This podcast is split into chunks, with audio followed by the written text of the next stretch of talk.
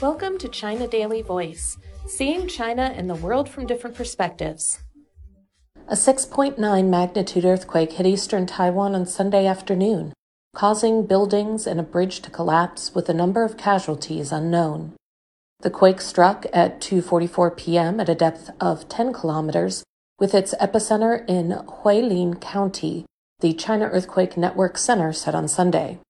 The quake was felt across the island and also in the coastal areas of Fujian, Guangdong, and Jiangsu provinces and Shanghai on the Chinese mainland. It came just 17 hours after a quake measuring 6.5 hit Taiwan's Taitung County at 9:41 p.m. on Saturday. Four people trapped inside a collapsed building housing a convenience store in Hualien's Yuli Township had been rescued, Taiwan media reported.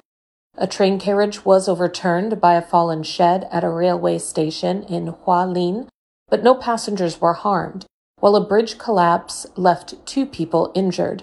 Rescue work is underway according to local media. The Taiwan Affairs Office of the State Council said on Sunday night that the mainland offers condolences to the families of those who died as well as those injured.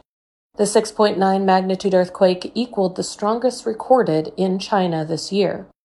Another 6.9 magnitude quake occurred in Menyuan Hui Autonomous County in Qinghai Province on January 8th, and a 6.8 magnitude quake hit the Garzi Tibetan Autonomous Prefecture in Sichuan earlier this month. The Saturday quake caused subway services in Taipei to slow down and caused the subway network in Kaohsiung to come to a halt. Some trains were delayed according to Taiwan High Speed Rail.